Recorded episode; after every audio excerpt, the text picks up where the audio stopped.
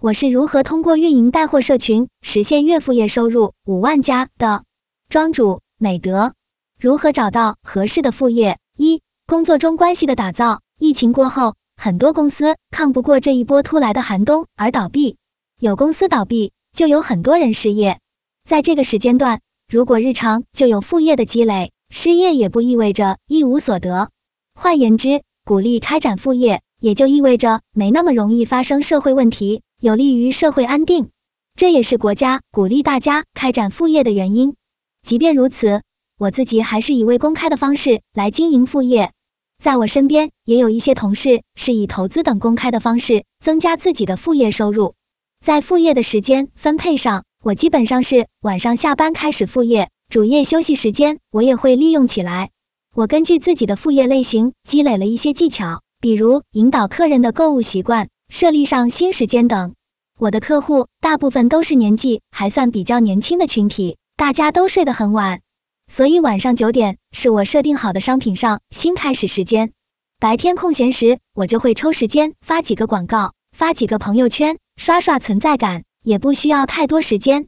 关于如何开展副业，我认为首先是要先打开思维，你得接受副业存在的价值。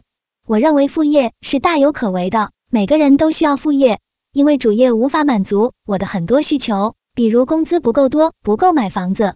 比如老板不太喜欢给员工肯定等等，我需要成就感，而这些需求单纯通过换工作无法得到解决，而副业则可以为我带来更多收益。同时，我的副业是卖东西，卖一单就有一笔收入，这种正向反馈非常及时，就像打游戏一样，非常容易上瘾。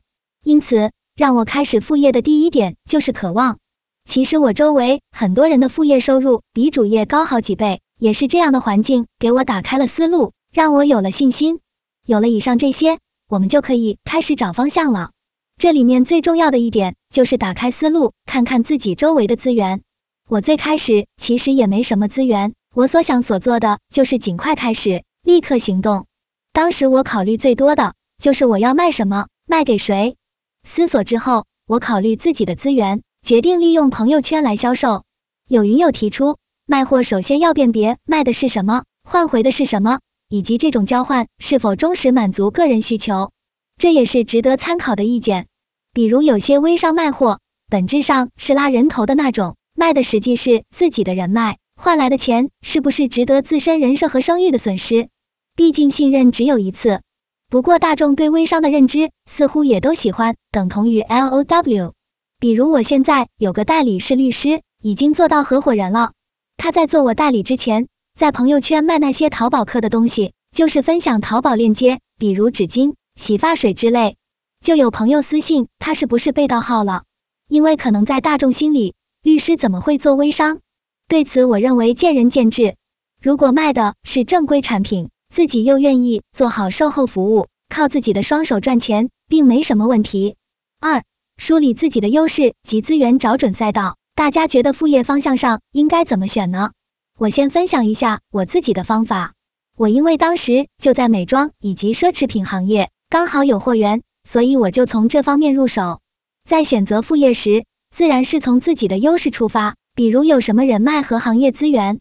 另外也可以结合自己的特点，比如我就是平时工作的时候不太会站队，不喜于同事之间内斗，我是比较平和的人。抱着以后大家可能有合作的心态工作的，所以同事会跟我分享很多信息。一开始我的货源就是从同事的朋友以及我上司等出来的。从这方面说，我也是找到了自己的性格带来的人脉优势。如何开始建立带货群并实现引流？一秒杀建群。我自己是个体察能力比较强的人，我感觉朋友圈天天打广告，把握不好度，容易被屏蔽，而且被屏蔽了，我也不知道。所以我当时想到的策略就是建群，在群里发广告，因为愿意进群的就一定是精准客户。也有些人会做秒杀群，秒完就解散所有人，但我没有这样做。我之前有听过有人分享，他们解散群的原因是因为要通过秒杀筛选一部分精准客户，因为只要购买的肯定已经加了微信，他们的目标也不是建群做销售，本质上还是用朋友圈做销售，所以会解散。通过社群来精准客户是很有效的。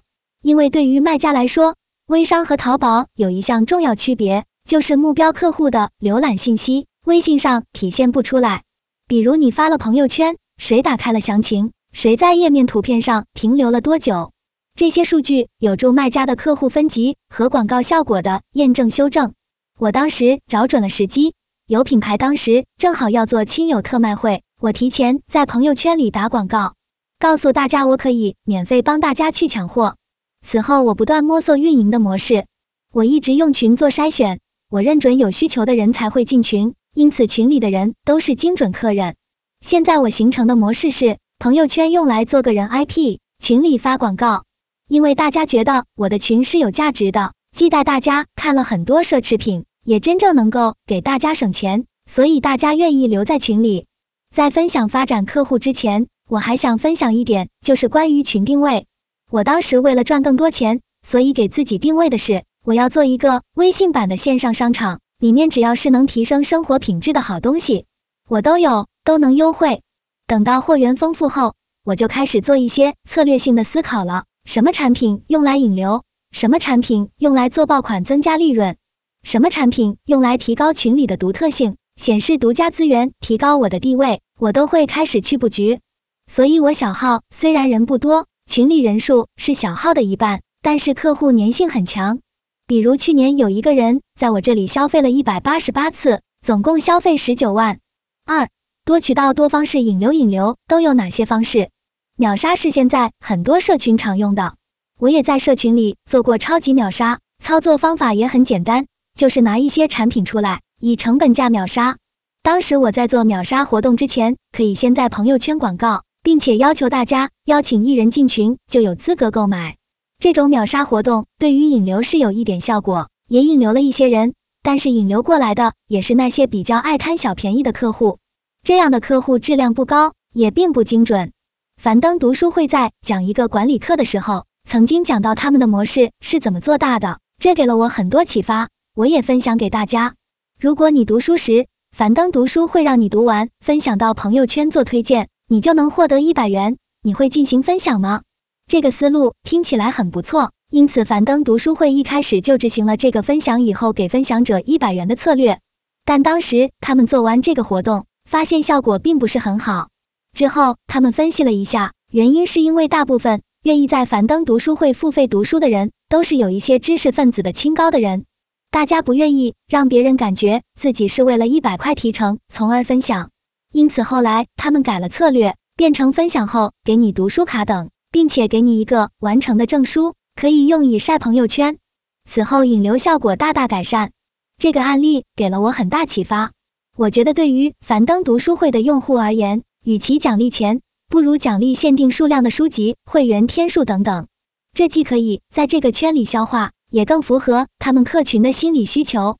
因此我开始改变自己的策略。开始在朋友圈打造我的影响力，并且在群里不仅仅发产品了，我每次上新前都会发很多品牌故事和包包的具体故事，并且保持着一至两次每周的频率。从这两个截图，我想说明，当时改变策略后，我发现很多客人会非常喜欢看我发的东西，而且会被我影响。我会分享各个包包的历史故事、灵感来源，其实这些也是我在做奢侈品培训时所强调的。我的货品特殊，因为我有一部分货都是某品牌，客户会被我带动而喜欢上这个品牌。同时，我除了卖内购的产品，还有一点点原厂的包包、鞋子。也许我们看到过很多人说自己原厂货，很多高仿也会通过发细截图来证明自己的产品好，但我不会，因为我的货是真正的原厂货，货量少，基本很快就会卖光。而我要做的，就是要让大家知道这种稀缺性。我秉持的原则就是内购就是内购，原厂就是原厂，买什么你随意。我实话实说，这个已经很吸引人了，对吗？但我发现还是很多人不愿意分享给朋友。我后来发现原因了，就是不太想让别人知道自己用的原厂包，所以我又要改变策略了。我分析了一下，其实我的货品利润点在于原厂，不在于内购。原厂的货很难靠外界引流。也很难通过小红书等平台引流，因为这个信任没办法建立，信任的打造非常难。所以无论是什么情况，我都会一定提前说清楚。最终我选择让产品说话，还是有很多人买原厂也没有那么在意，就是觉得不值得去专柜花原价买，信任你，产品 OK 就行了。所以我后来就是在朋友圈开始半公开我的工作生活，同时开始往私密性的圈子打造，一周三次给福利，护肤彩妆我都不赚钱，同时控制入群有限制了，必须让我核实，经过我同意。我经常在朋友圈晒顾客的反馈，很多不在群里的人看到会很想买，但是我不卖给不在群里的人。如何维护社群，让客户不退群？如何维护社群？其实，在上文之中，我也提到了几点，比如增加群的不可得性，增加福利产品，给专柜不会讲的知识点等等。还有就是，我会每个月拿出一笔费用用来做活动，抽抽奖呀，做做晒单比赛了，提高活跃度，这些都是守群的方法。对此，我做了一定的分析。我这边货品需要信任，不是朋友推荐的，这个信任比较难建立。在这些活动之中表现积极投入。能够让大家迅速认识我，同时向大家介绍我的副业，因此加我的人都是见过我的人，对我也有了一定的认识，这样就比较容易建立信任，而这也是我的优势。我非常擅长和陌生人建立联系，喜欢出去认识新朋友，这对我来说挺开心的。在这种优势之中发展自己的副业，是一种轻松愉快的职业选择。